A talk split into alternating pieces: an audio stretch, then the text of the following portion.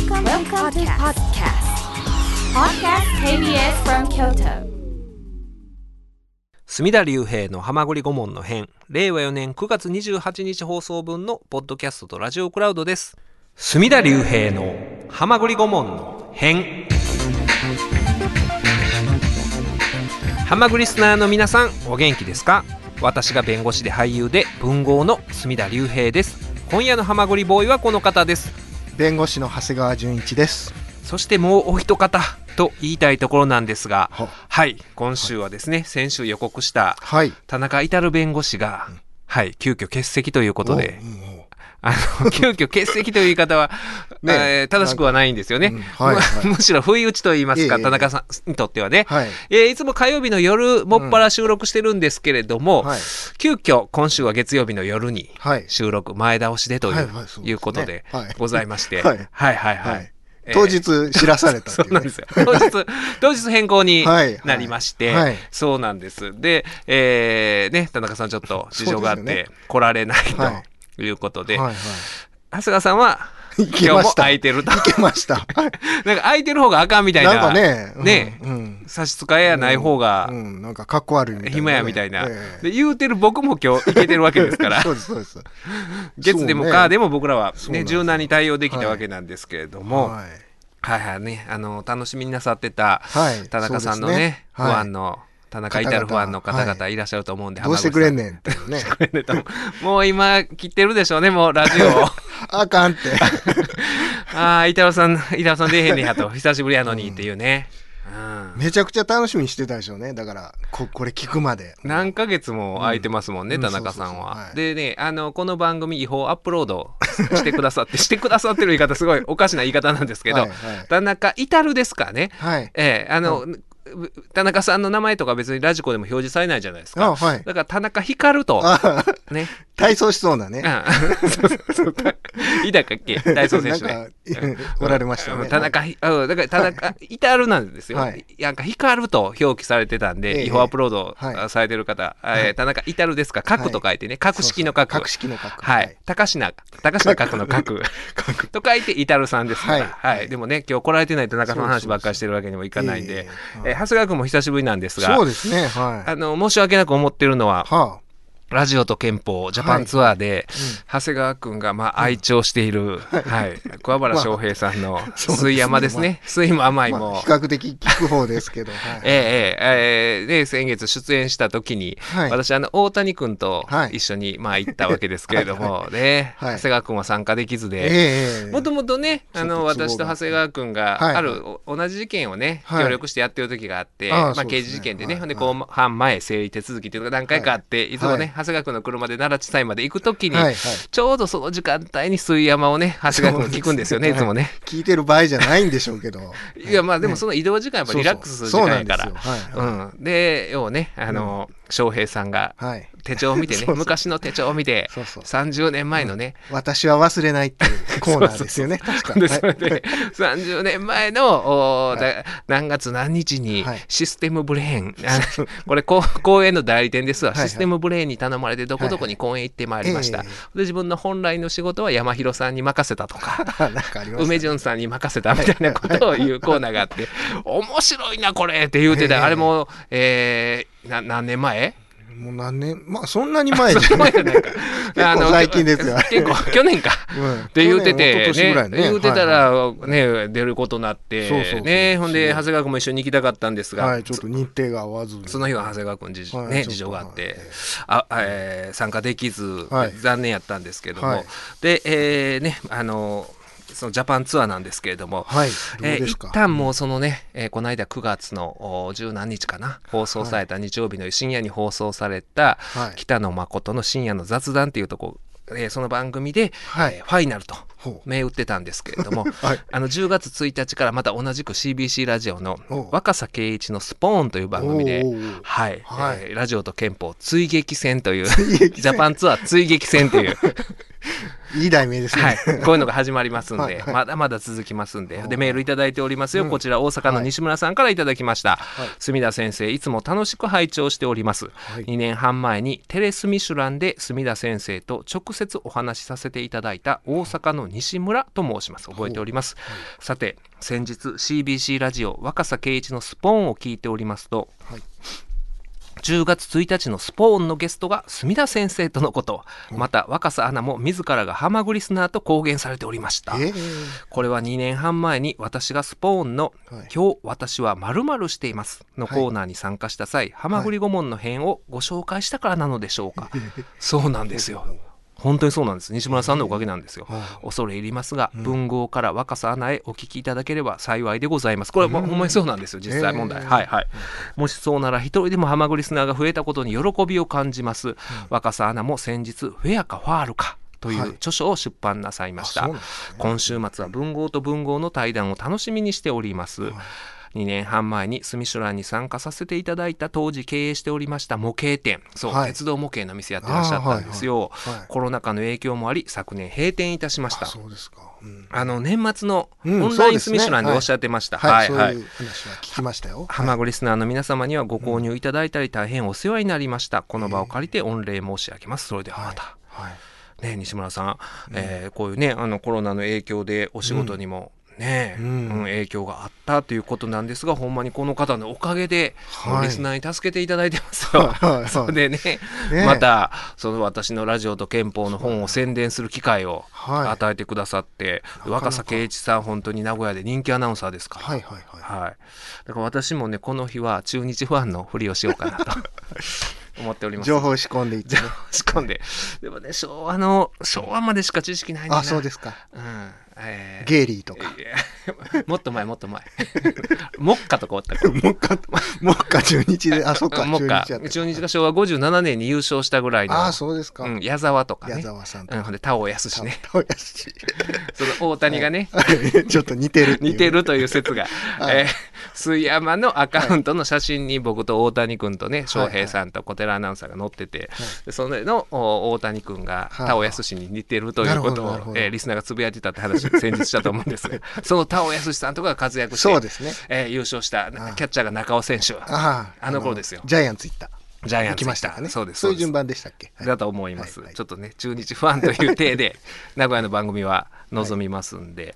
はい、で、えーこんなメールもいただいておりますよ。ラジオネームけもりさんえ何調べてるんですか？長谷川長谷川さんあの中尾選手が。中尾選手。ジャイアンツからドラゴンズ、どっち違います違います違いますね。ドラゴンズで新人王を取りました、取って。はい、昭和57年新人王は中尾選手です,、そうですね。はい、そう56年が原辰徳。はい。はい。じゃあトレードやったんかな、あれ。1億円払ってしまった原辰徳。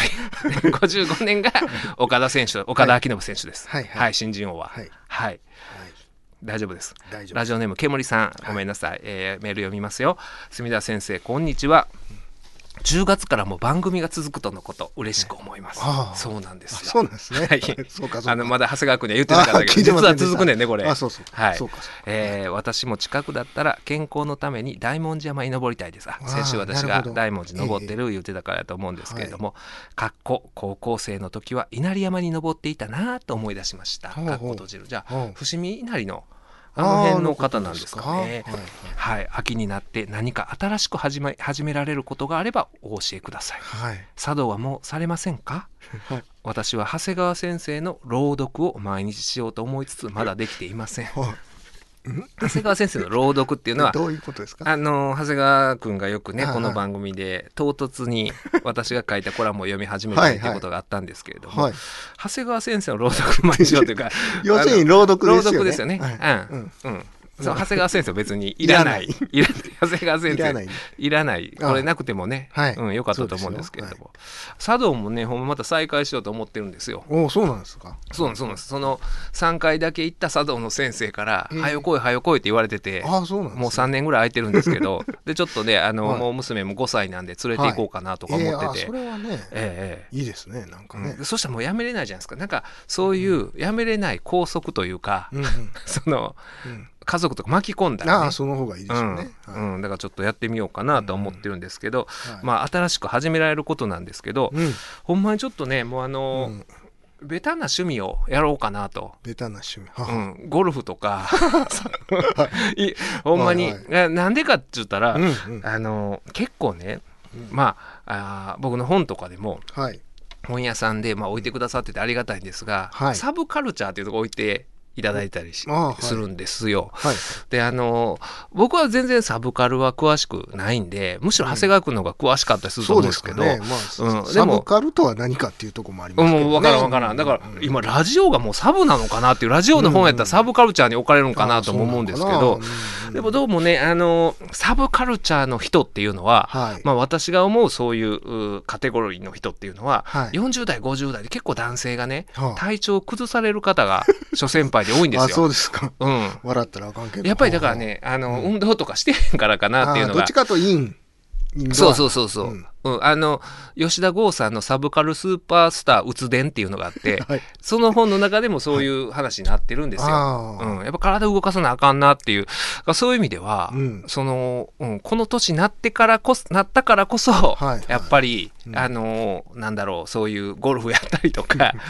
いや結構だからねそういうのってうまいことできてるはずなんですよ。ああ、そうなんですかね。うん、ゴルフとかマラソンとかね、あはいはい。の上岡龍太郎さんが、はいはい。でずっとゴルフゴルフなんてええ自然を破壊する、何 が紳士のスポーツやとかマラソンもね、はい。目的もなしに走るやつの気が知れんって言うてはったでしょ。それを50代ぐらいかな40代後半かな、はい始めはったじゃないですか、でああいうやっぱりね理屈 E の人は、うん。やっぱり理屈 E をずっと続けてると、うん。やっぱりねバランスが心身のバランスっていうのがなかなかうまいこと維持できんかったりとか、ねあのぼ僕の理屈ですよ。だからそういう意味ではあ本当にそういう、うんうん。ゴルフやったりとか、はあ。マラソンやったりとか、はあるいはそういう釣りとかね。ああ、釣りもね。ん。はいはい。なんかそういうオーソドックスなあ趣味に着手しようかなっていう。磯野家でやってそうなね、趣味ですね。あの、波平さん。ああななマスオさんとか。まあまあまあ、え今それは僕があの実際にマスオさん的にポジションにいるっていうところを引っ掛けてるかっていう。ほんまやね。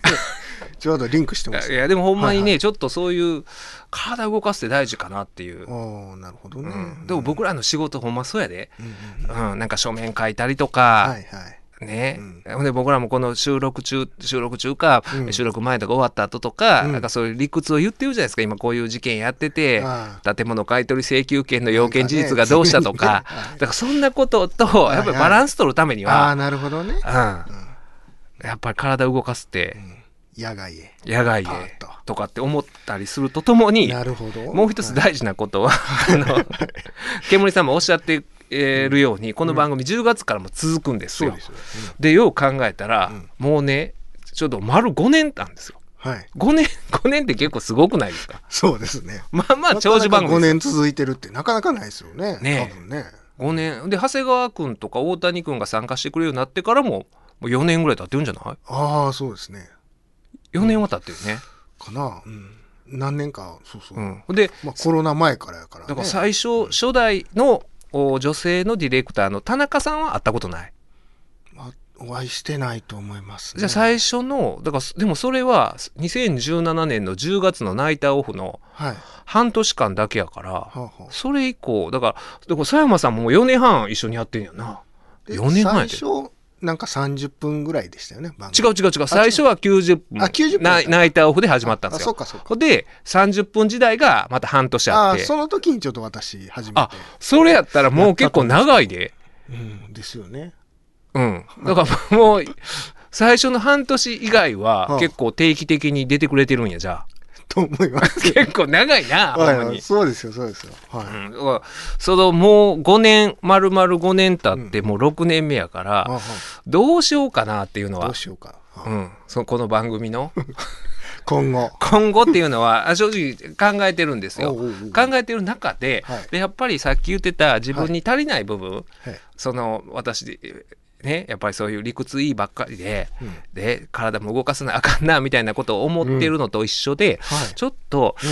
あのこのラジオ KBS 京都でやってるのに、はい。京都っていう部分をおろそかにしてたなっていうのが。ああ、そうですか。あの京都ならではっていうの特段ないでしょ。まあ、題名はね。題名はね。うん、題名はそうこのね放送局の蓮向かいにある「はまぐり顧問ね、京都御苑の浜栗顧問から、それにちなんで、うん。えー番組名にしてるわけですけど、特段それ以外の番組内容で、うん。KBS 京都だからこそみたいなああまあそうかもな。やってないんちゃうかなっていう中で、で最近だからあのーじあ自分のね、うん。今までのはい。生き方みたいなこともね、考えるようになってるんですよ。うん。この年になると。あうん、でその中で、は長谷川君ははい。なんかコンプレックスってありますか？コンプレまあそれはいろいろあると思いますよ。ちんちん小さいとか。いや今いや今俺勝手に言うてるからね。あのなんか見て言うてるとかってひどい人間やけど 適当に言ってるから。み見えとったら嫌ですよねなんか。見て言うてるとかじゃないから。いやあの佇まいに見えとったらですうん僕でもね佇まいで分かったりはするんですよ。そういうそううん、ああーこの人は宝の持ち腐れ系やなとかね。そういうのはたけてるんですよ。分かるんですよ。あうん、ああこの人は大きいやろなみたいな分かるタイプではあるんですけど。あそうですか。あそうですそうです、だからあのこんな欠席裁判になりますけど、うん。田中さんは大きいやろなとかね。僕が勝手に思ってるだけですよ。その。邪推邪えじゃ決めつけですよね。でもこれ欠席裁判でええこと言うてるからああね大きいっていうのは。欠席勝訴判決ですよねこれはね。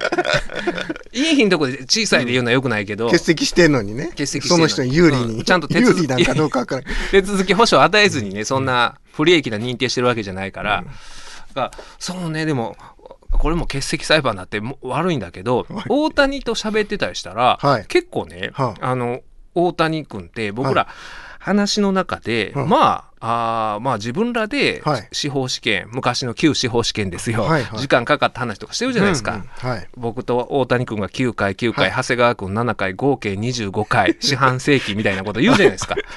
そうです、うん、そのことをね、ん。大谷と2人で喋ってたら、はあいや、俺実はそれ気にしてんねんでって言うんですよ。ああ言うでしょ？はいはいはい、うん。あんま言わんといてやあ、ほんまにほんま。本気かどうかわかんないけど、ね、でもね、言うじゃないですか。ああぼ僕は正直全く気にしてないんですよ。うんうん。で、長谷川君も大して気にしてないでしょ？いや多少気にしてますえ気にしてんねや。はいはいまあまあ。それは。それはね。気にしてんの？それは気にしてんちゃいます？ゼロではないですよね。え、マジで？気にしてるからその笑いに転化してるとこあるんちゃいます？ああ、いや、でも、俺はほんまに気にしてないんですよ。いや、だって、得してることが多いの。ああそうそそれで、まあまあね。本でもそれで書けるじゃん、なんか、まあね。苦労してみたいなこと書いてくれ、は大して苦労してへんのに。中途、半端に23回とかよりはねそら。話になるやんか。そうそうそう10年勉強してたんですとかって。でも10年なんか実は、だらだらやってたあっという間やから、だらだらって言っちゃったけど、自堕落にやってると、はいはいはい。あっという間やけど、僕はどっちかというと、トータルでそういう話を、ああまあまあね、うん。まあコンプレックスっていうのではないかな、なんかその過ぎ去った年月に対するあ、無駄なことしたなっていうな。無駄。とは言わんねんけどなんかね。だから俺ね。実動年数短いやんか年の割に。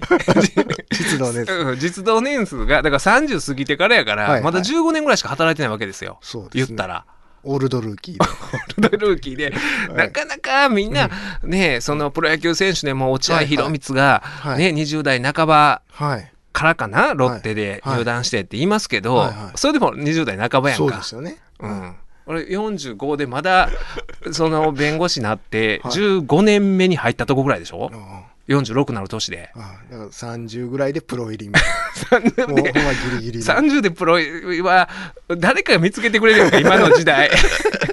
あある程度才能あったら。まあねスカウトだいぶ充実してますもんね、今充実しててスカウトそんなちょっとでも地方でね、はい。どどっかのうん、独立リーグとかでもすごい球投げてたら誰か気づいてくれるやんか。すごい見てはりますからね言ってくれるわ、SNS とかですごいピッチャーいるとか、はい。肩強い選手いるとか、30までほったらかされへんですよ 普通は。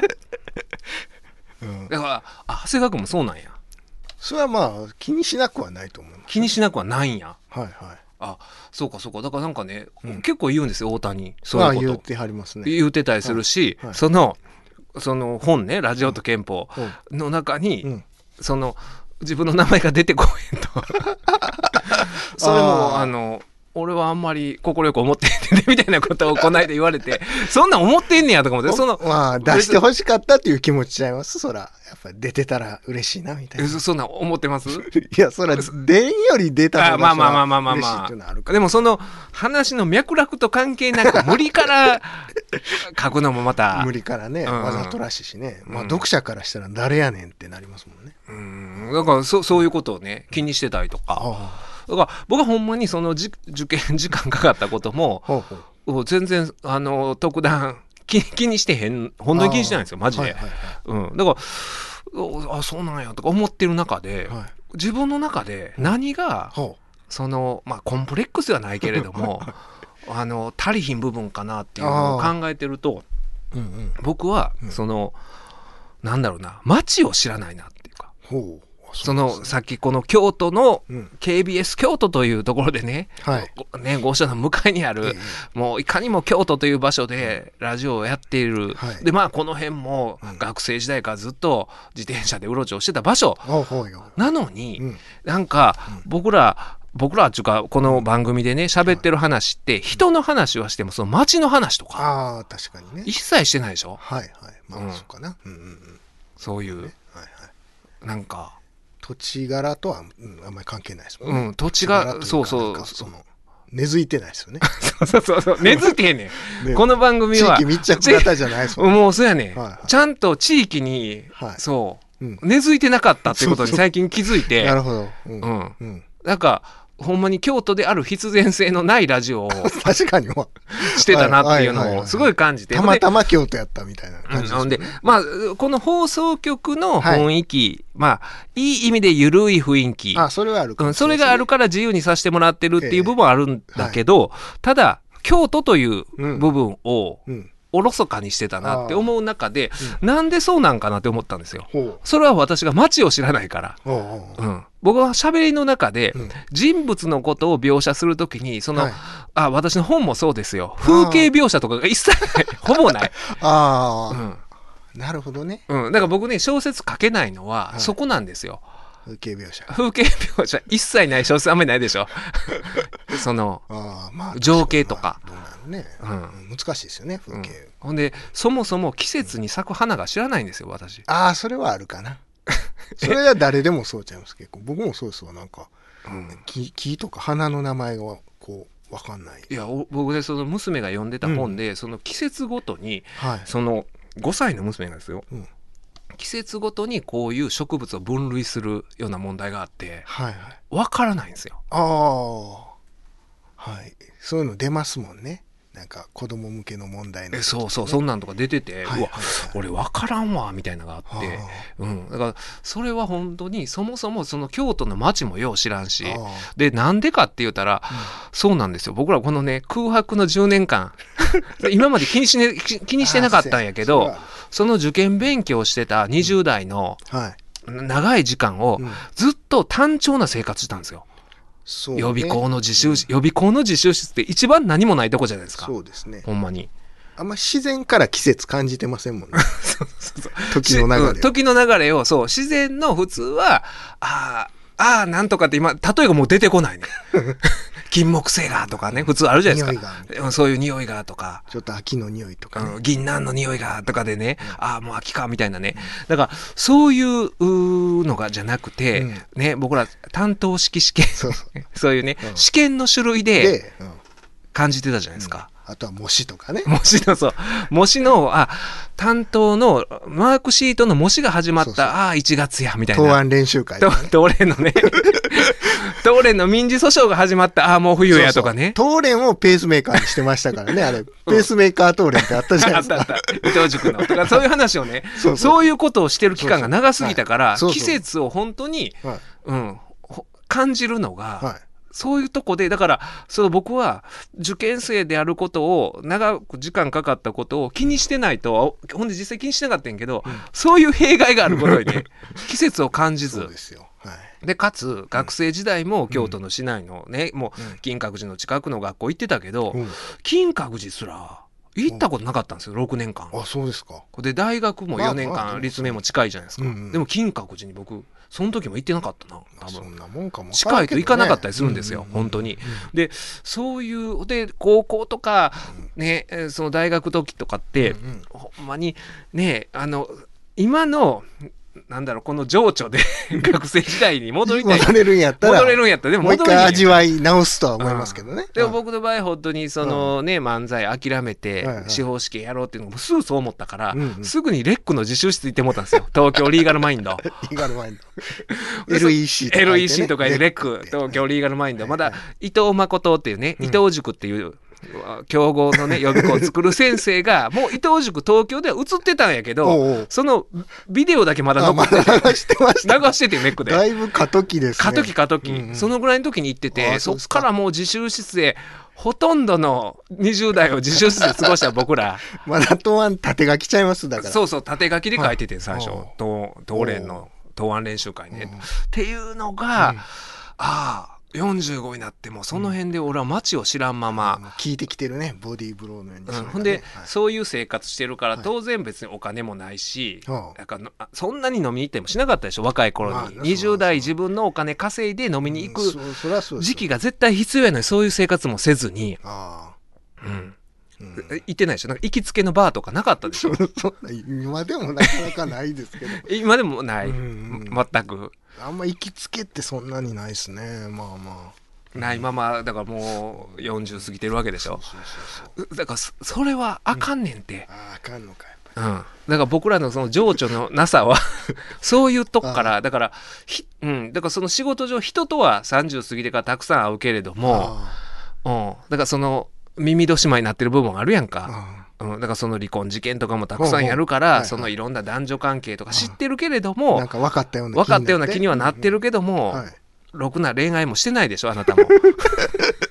ああだからそういうのもコンプレックスかもしれないですね。ああそういう本来恋愛をせなあかん時期に、うん。うん、まあだからそういうそのくせ偉そうに言うわけじゃないですか。そういう離婚事件とか。そうそうそうそうそう。そういうね、うん。夫婦の何たるかを自分よりもたくさん恋愛してる人に対してですよ。そうそうそうねえ。もうほんま僕らだから法律のことしか本来アドバイスできへんのに、はいはい。ちょっとなんか分かっ男女の中を分かったような顔をしてうん、うんでもそうせんとはみっともないやんか。何も知らんような顔してよ。もう僕はもうねずっと20代自習室にいて。そんなん言いませんからねわざわざ。いやもう全然その男女の機微なんて一切分かんないですわみたいなね言うたら頼りないな思われるじゃないですかそんなやつうやね。うん、だからそういう部分で、はい。これ足りてへんなっていうのが最近思うようになったんですよ。おうでちょうどそのタイミングではい。最近ある人に出会いまして、ええはい。その人がはいバッキー井上さんというはい。はいはい。酒場ライターのはそうなんですね。方なんですよ。名前はよく。あ、はいご存知ですか、ね京都の地場の雑誌とかよ。そうそうそう、はい。ミーツとかではい。ずっと連載されてる方で、で、あのーこの人がねほんまに町の京都の町の子なんですよ。こう言うとあれですけどもう。もう63歳でいらっしゃるんですかね、ずっとおほんまにもう都会の町の中で生まれて、で夜の街を行き来して、うん、その中で揉まれて大きくなってっていうね。僕らって本当に全く正反対、そうね。うん。自習室で揉まれて。自習室なんてもう同じような ねちょまあ変わった人はいいましたよ。多、いですよね。うん、急にわめく人とかもいましたわ。わーとか言うたりとかね。主みたいな人。主のもうもうねもう住民票あるんちゃうかみたいな人はい。いましたよ。はい。はうん、でもう試験前にイライラしだすね、うん。うん。ちょっとした音でもなんかど怒鳴ったりする、はいはい。ね、人とか小競り合いがあったりとかね、そういうこともありましたけど、ええ。そういう小さな世界じゃなくてじゃなくてもう町場へこう街そうそうでいろいろそういう吸収して、はい。かっこいい大人を見て、うん、写真見ましたけどかっこいい感じのね。バッキーさんおしゃれやね。せやね。おしゃれであかっこええなって思って、はい。うん、だからほんまに僕が足りひんものを持ってはる人やなっていうのをすごい。はいはい。感じて、はい街に出なあかんなと今更ですけれども、はいはい。45になってはい 思いまして街へ出よう。街へ出ようということで、はい。ちょっとねあの、10月からはそういうはい。京都の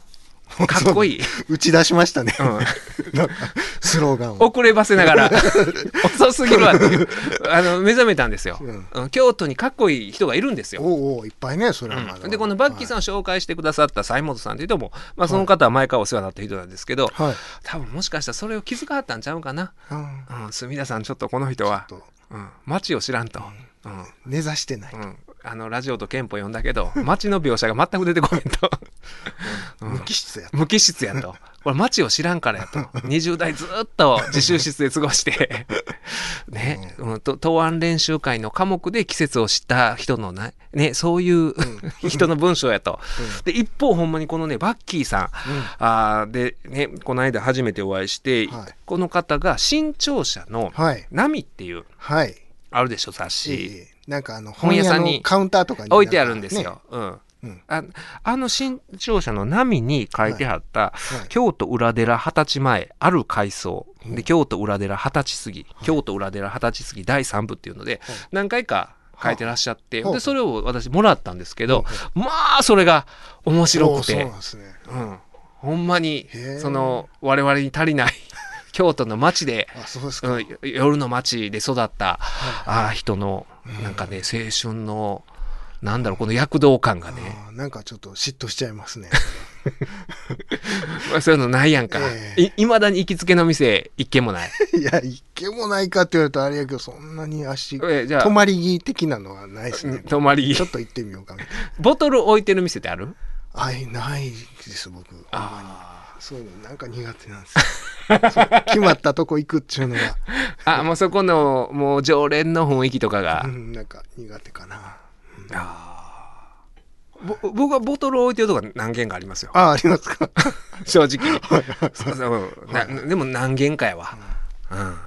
でもほんまにそれをもう10代の後半から木屋町やなんはいはい。ね裏寺やとか、はいはい。今錦であのお漬物屋さんなさってるんですけど。見たいですね。で裏寺であの百蓮っていう、はい。あの居酒屋有名なとこもやってらっしゃって。聞くとこですっていうそそういうほんまにこのね、えー京都裏寺二十歳前二十歳過ぎってこのお書いてある文章がまた独特の文体で、はいはい。でそれもまたね気にしてないんだわ、え。うん、句読点とかをれねほら気にするやんか。句読点気にすんねん。職業病や。職業病一人称どないしょうとか。もう自由やね発想が。流れるようにね。やっぱ街を知ってるから。俺街知らんから。街の流れで。俺今日ほんまに自習室しか知らんから不動点どうしよう開業どうしようみたいなことばっかり気になる。そういうの一切無視した接続詞とかいらんやん。いないなもうもう全然句読点打ってへん文章とかあって、でもそれでも面白いんですよ、うん。でうわこれほんま映画化したらすげえおもろいやろなみたいな、ほうほうほうええもうもう一気に夢中になりましてそのうんバッキー井上さんが来週お越しになるああそうですか。はとい。いうことで、はい。あのもうねこれからそういう やっぱりねもう今からでも自分らに足りひんもんをねああなるほどね。吸収していきましょうよ。そうね、うん。もう、うん、だからこれから、えーはね、カミソリ負け弁護士軍団は出番が減っていくと。そんな大谷さんまた気にしますよ。また気にしてね。勝手に弁護団勝手に弁護団このコーナーははい。世間から叩かれている人物や団体を依頼もされていないのに委任状もいただいていないのに勝手に弁護するとはいいうコーナーになるわけですけれども、村田兆治さんがお。逮捕されまして、びっくりしましたね。今声合わせでびっくりしましたね。はいねえー羽田空港で保安検査場の30代女性検査員の肩を、まあ、手で押して、うん。これでも暴行になるんですよね。有形力を行使したということで現行犯逮捕送検された、あ元プロ野球選手の村田兆治さん、でもう25日には釈放されたと。みたいですいねうことで、だから逮捕されて、逮捕の後まあ拘留という手続きに移るんですけれども、もうはい。拘留の必要性がないと判断されたんでしょうね。はい。まあ、村田兆治さんが逃亡の恐れも、罪証隠滅、証拠隠滅の恐れもまあないですわな。でしょうね。うん。ねえ、うん。そんな、まあ、ほんで暴行という、まあ、あ。の被害者の女性はね、えーいらっしゃいますけれども、うん。うんまあ、全犯罪全体の中で言うと軽微な暴行ということにはあのなるかなと思うので、うん。いやでもねそのまあみんな同じこと考えるのかな。その村田兆治さんが逮捕されたというはい。ニュースがネットで出た時に、SNS 上では、はい。まあ、この人、えー、マサカリ投法って言われたから、ええ。はい。マサカリが、ねはい。あの金属検査で引っかかったんちゃうかとか、あうん、あもう初歩的な。初歩的な、はい。あとねあのジョーブ博士。はい。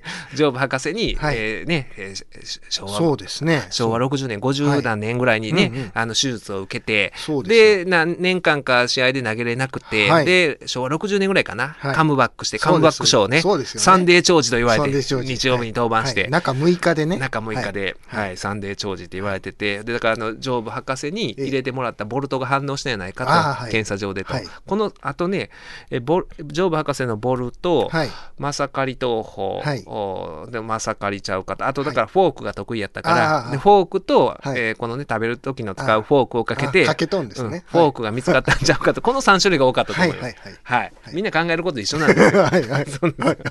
うん。はい。でまあでもね。うん。だからなんというか人格者というイメージがありましたからねねはいはい村田長司さんは。なんか離島甲子園とかね。離島回ってだから子供に教えてはるんですよねはいなんか離島の中学生が一堂に会するはいはい。中学生野球大会とかを主催主催して提唱したりうんうんされてうんましたよ。はい。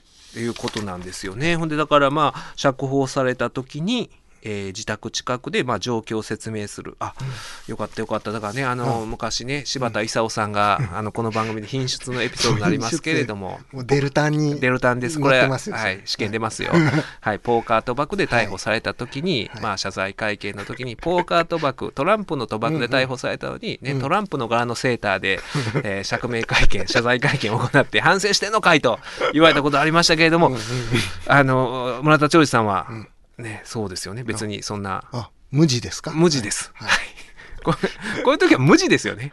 そうでしょうね。ん無地のワイシャツ着てらっしゃって、し白ですかね？はい。えーそうなんですよ。だからさっきおっしゃった離島の高等、ねそ離島甲子園とかやってるのに、はい。うん。子供たちに夢と希望を伝授しながら行動は責任を持ってやっているつもりだった。うんうん。うんとかそこで、えー言動とはい。言ってることと行動が一致しない部分があったとうんいうような反省の弁を述べてらっしゃったとはい。いうことで、えね本当になそのそういうね上部博士に肘を手術してもらって、はいはいでまるまるそのシーズン棒に振ったりとかそんな感じだったんですよね、ーだからそ確か。ういうなんか先駆けみたいな選そうそう。そう手ですよね。そのメス入れて。うん、絶対肘にメスは入れてあかんみたいな、はいもうそれをすると投手生命終わりや言われた頃はい。に手術をして、はい。でねあーそのちょうど逮捕されたぐらいの時僕えネットの記事で読んだのかな、はい。だからもう投げれなかったんですよその後ずっと、うんはい。投げたらあかん言われてその時でもランニングだけは続けてはって、うんうんうん。その時にもうね我慢我慢我慢ってね、うん。絶叫しながらずっと走っててほああのグラウンドをね、うはいはい。うん、走ってはるぐらい、はい。そういう川崎球場を、うん。自分をなんとか律しようとするような人がっていうことで、で僕そのね我慢我慢我慢って言いながら走ってたみたいなことを何かで読んで、はい。そうすごい印象残ってたんですよ。はい。でその次の日ですかね、はい。娘とちょっと出かけた時に、うん。娘がぬいぐるみ買ってほしいみたいな話になって。であのちょっと我慢できなかったんですよ。いやもうはい。そのシルバニアファミリーの前もこったやんかシルバニなアファミリーはね、なかなか。っていう話をね、はい。した時に「いやもう我慢できへん」って言うたから「おういや昨日言うてたやん。我慢我慢我慢って」って言ってたんですけど我慢我慢我慢言ってたら村田長司なんですよ。うちの娘言うてないのになんか僕記憶が混同して混同して。混同して。昨日言うてたばっかりやんか我慢我慢我慢ってきょとんとして て。時空超えて。軸で後から考えたらそれはふきちゃんじゃなくて村田長司やったなっていうことがあったんですけど。いやまあでもあのーねそのね被害者の女性もいてまあそのねその方にも謝ってらっしゃるんですけど、はい。まあ暴行。だから有形力を行使したもう暴行なんです。例えば人を押しても暴行なんですよ。もうね。うん。うん、ただあのこれっていうのはほんまに、もうその村田兆治さんみたいな人格者とうん。されてるような人でも起こしうる、そうなんですよ。であの長谷川君みたいな、ね、穏やかな人でもなんかそう。カットな。カッとなったらイライラしたりか。はあるかもしれない、あり得るはず。うん。俺なんか全然あり得るなと思いながら。気ぃつけない、とそうですよ。うん、生活してるもん。で、触れないと思ってても触れちゃう場合時もあるし。し、触れなくてもまあ当たる場合がありますからね、そうそうそう。一回僕ほんまに、うん。そのそ,、うん、そのうちの事務所のあの隣の駐車場で、はい。そのまあ、えー僕は車ね運転できんから、まあうん、妻が運転しててで止めて、うん。でこう車を開けた時に、はその,、うん。あの隣に止まってた車に乗ってはったおっちゃんが。当たってないのに、うん当たったやろってバー出てきたことあったんですよ。ま、絶対当たってないんですよ。お。うんう。ん。絶対当たってなくて、うん。当たったやろ今ってバー出てきて、うん。でおいや当たってないと。でじゃあ再現しようと、うん。この車のこのドアの位置これ開けたら絶対当たらん位置やったんですよ、はいは当たらんやろと、いうん。いや俺当たったなんて言うてないって言い出したんですよ。当たったかなって思ったんやみたいな、いや当たったって言うたと。もうずーっとそれを。なんか論点変わってきてますね。いやいやいやもうあいやあった今当てたなー言って来たんですよ、まあまあね、怒ってはったから、うん。こっちもね、そら、すごい剣幕で来たから、でこう検証したら当たる位置じゃなかった。はい。当たったとは言ってない、はい。い、や言うた。また これで言うた言わんの話になった時に、うん。まああの最初あれ別にねもうお互いもなんかアホらしになって終わったんですけど、うん。その言い合いが、あれだってだからもしかしてそのおじさんが僕を押したら僕も押してたかもしれし。そうんですよ、そうですよ。ね、そういうことはほんまに日常的にあるから、うん。だからこういう時に、ね、村田兆治でもこんなことやるんやって思うかもしれんけれどもそうですよ。まあ誰でもうん。このラジオ聞いてらっしゃる、ね、普段そういうね事件事故起こしたことない人でも。あるんちゃうんかなっていう。で、ような体に当たらなくても、そうそう、なんかね、振り上げたりとか。そう。だからね言うたら暴行ってなんか石投げて、うん。そっちの方向に投げても有形力の行使やとかっていうなったりする場合ことになる場合ももあるんで、うん。なんかねあんまり人事やと思わんような、そうでで。おそらくほんで村田兆治さんね、うん。あのーこの検査で保安検査場で何回もね、その金属持ってるやろみたいなのが出て、うん。ほんでな何か持ってはってんな。あのーそうか新聞を切り抜くためのハサミを持ってた。だったらしいね。うん。うん。だからそそれも気づかんかったんかそれ持ってることに。でしょうね。それはありえますな。うん。うっかりしてて。だからそれでもきっちりしてる人やん新聞切り今の時代なかなか新聞切り抜きしてんのんて、村田兆治か河内焼薬丸しかいいねん今。そんなねねうん。切り抜き派なんですね。切り抜いてやってはる人がうんこういうことを起こしちゃうし、で多分まあ村田さんからしたらね、いや俺がテロ起こすかみたいなもん。ああ、気持ちもあったかもな。うん、でまあこの女性が年齢書いてないですけどもでもももしかしたら村田兆治さんが「いやあの村田兆治ですよ」と。う んああ、それはあるか。言うんじゃない。215章、ちょっと世代があれやん、ね。名球会215勝まさかり投法とか、サンデー兆治。サンデー兆治、ジョブ博士にメス入って、はいはいそその後復活してサンデー兆治とか言った時にそうそう「はあ?」みたいな。うん「あえ？とか。言われたらやっぱりねね。うん、ちょっとなんでやっねなんでやって。ほんまにこの野球って特に、うん。あのい僕ら子供の頃ってうん。野球全く知らんっていう人ってあんまいなかったじゃないですか、まあね。でも今はほんまに知らん人いますからね。うん、うん。そうね、うん、多様化してるのもあるし。そうそうそうそうそう。あまり地上波でもやってないし、うん。はい、ってなったらそのね長谷川君みたいに何チャンネルやった？パ・リーグテレビ。パリーグテレビ。パリーグテレビ。パテレね。パパテレを、はいだから熱心に見てる人はもうめちゃめちゃ見てるやんか。そうですだからパテレ見てる、そうこの女性職員が見てる人やったら、うわってなるやん。いや、もうそんな、ね、村田兆治さんが。ずっとパ・リーグ党やったらね。パリーグ党やったら。うん。まあセ・リーグだけの人ってまあいるからねあれやけど。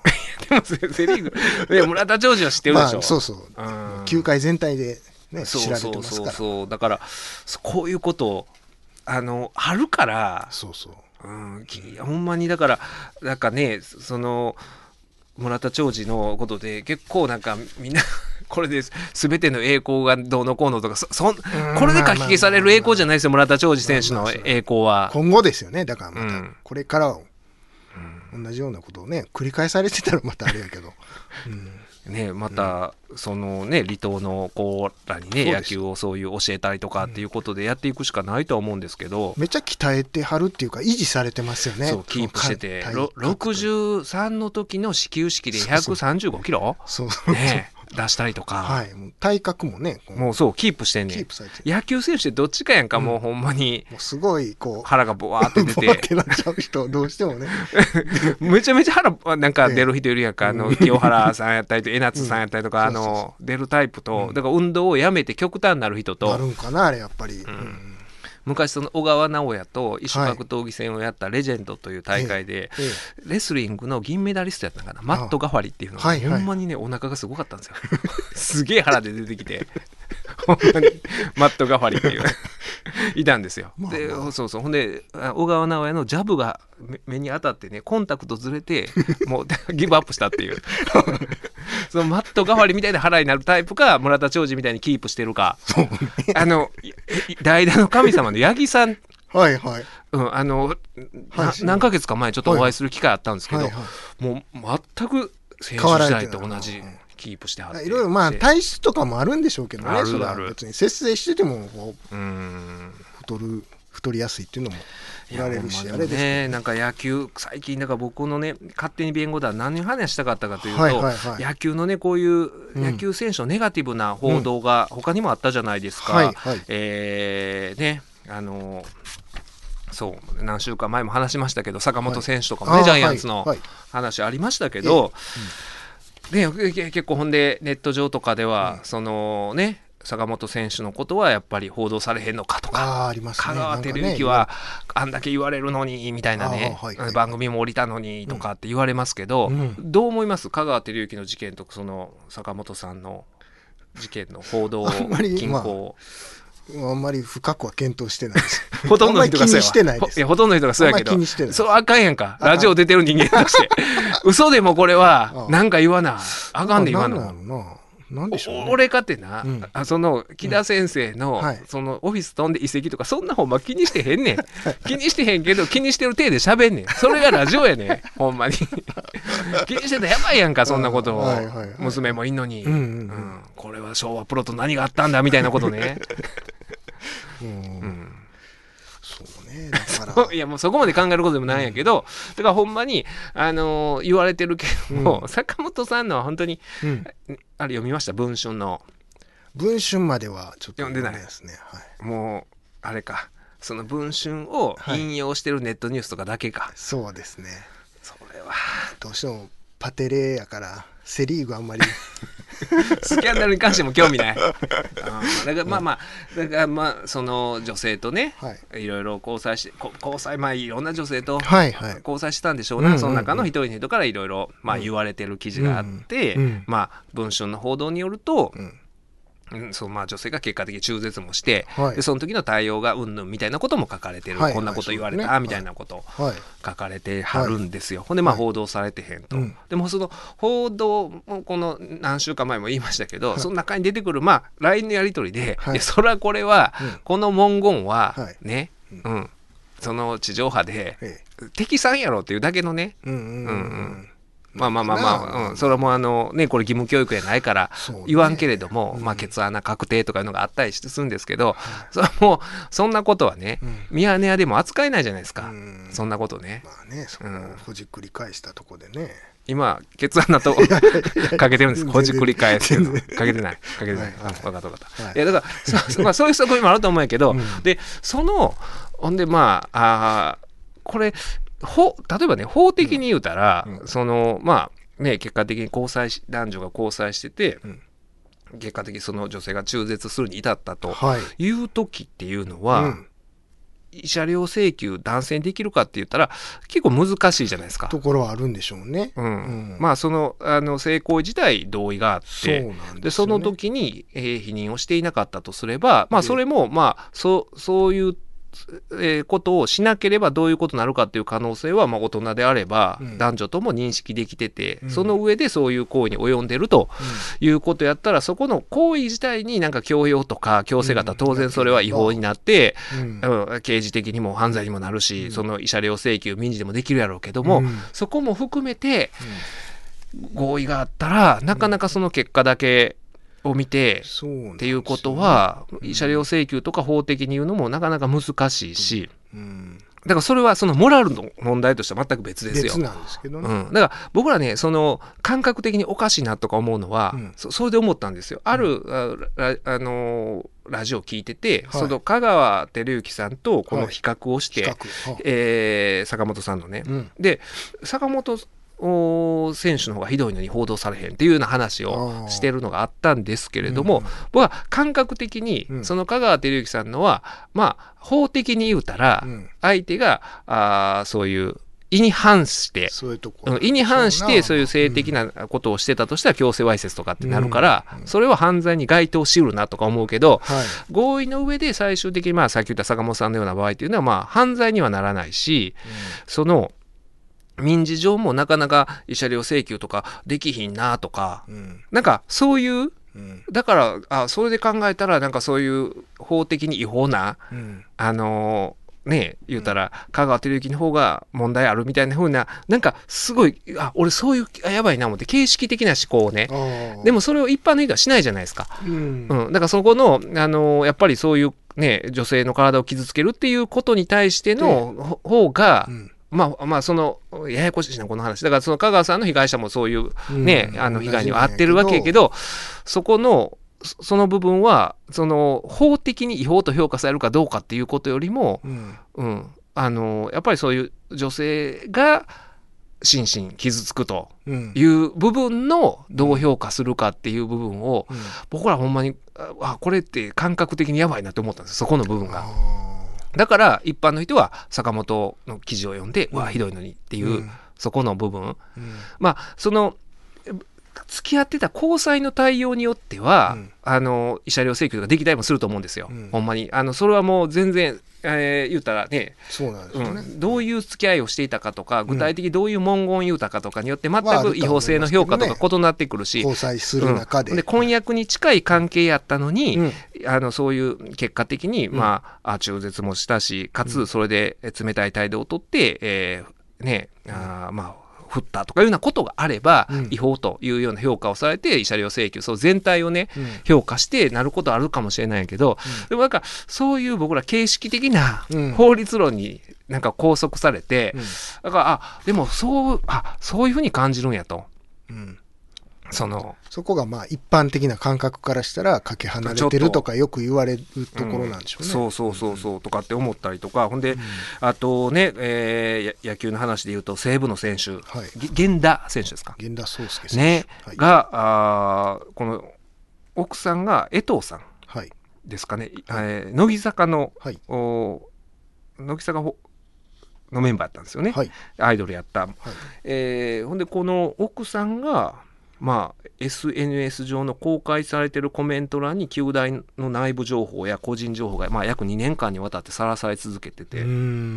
で、まあ、家の住所とか妊娠とかさまざまな情報がさらされ続けて、はい。引っ越しはもちろん身の危険自分の身近な人なのかという人間不信や不安が続き、まあ、精神的に追い込まれた状態に陥っていた、まあ、これは後からコメントこの源田選手が言ってるんですけども、でまあ、そういうことがあって、そのプロバイダー責任制限法ですかね、に基づいて発信者情報開示請求をしたら、うん。実はその同じチームのチームメイトの奥さんやったっうん。ていうことが分かったっていう、はい。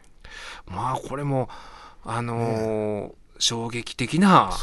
話やけど実はもしかしたらこれはね源田選手プロ野球選手やから大きく報道されるはい。ことなだけで、あ今の世の中あで、うん。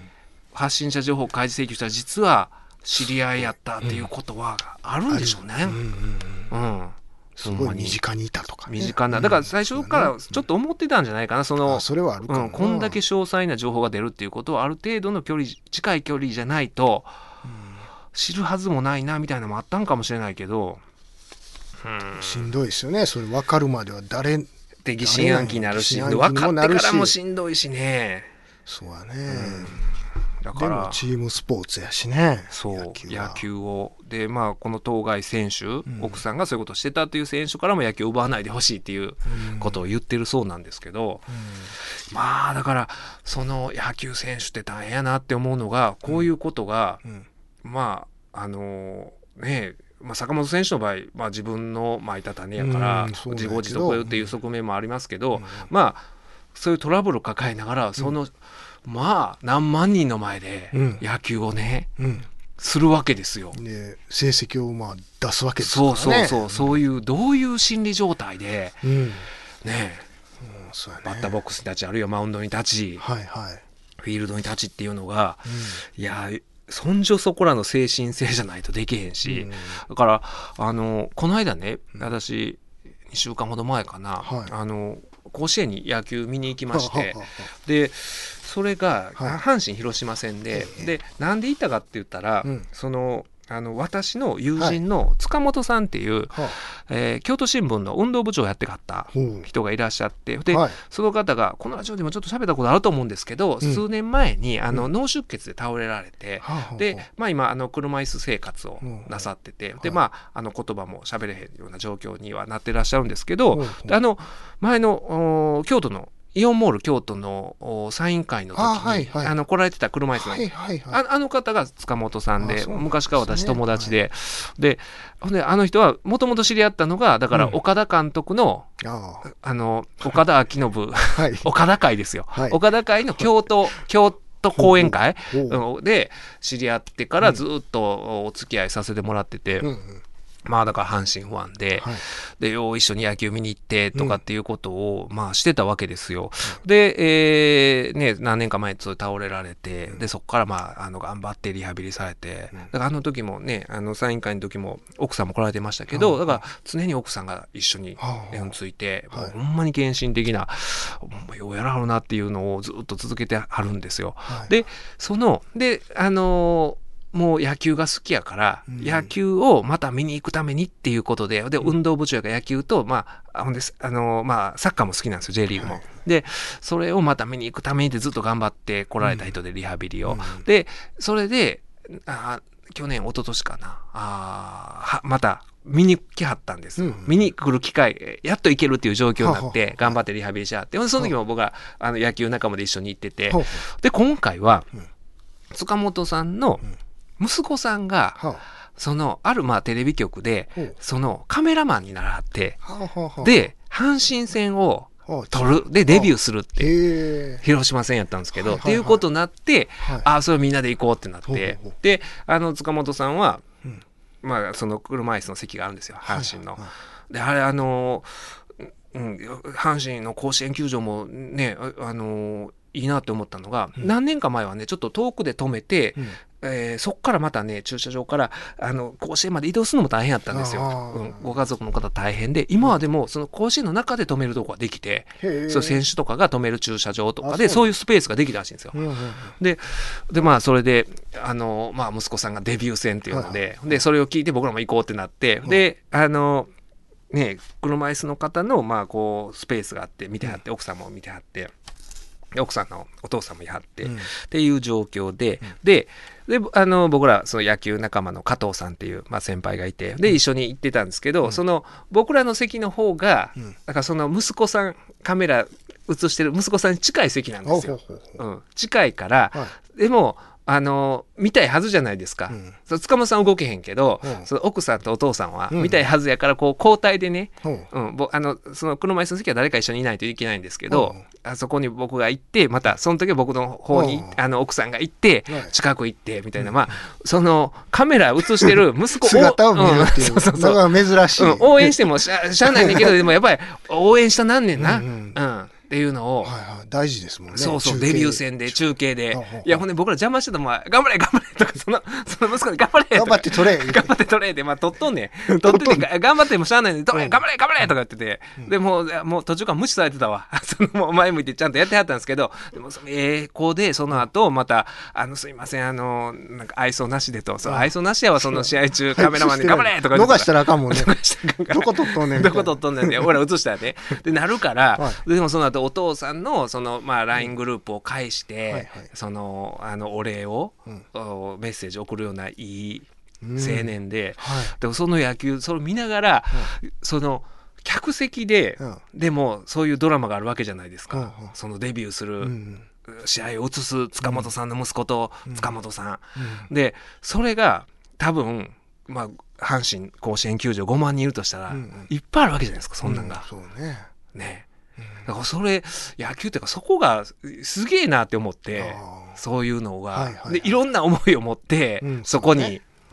ね。うん。うん。でまたあのー今日喋ったような野球選手は野球選手でその僕らに見られてる選手はみんないろんな問題抱えながらその、グラウンドに立っててっていう。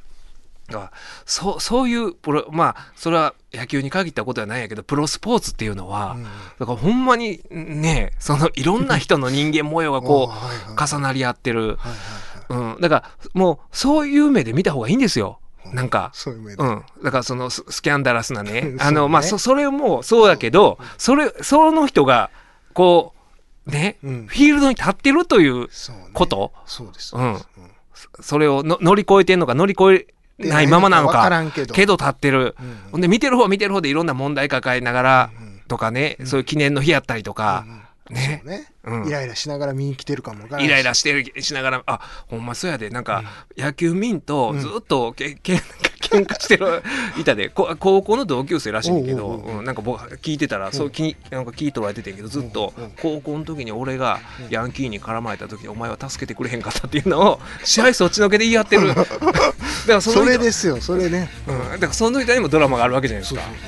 ねうん、だだから、あのーそういうネガティブなことだけじゃなくて、はい。うん、野球ってそういうもんなんですそうですね。はい、隅田隆平の「はまぐり顧問の編」令和4年9月28日放送分のポッドキャストとラジオクラウドでした。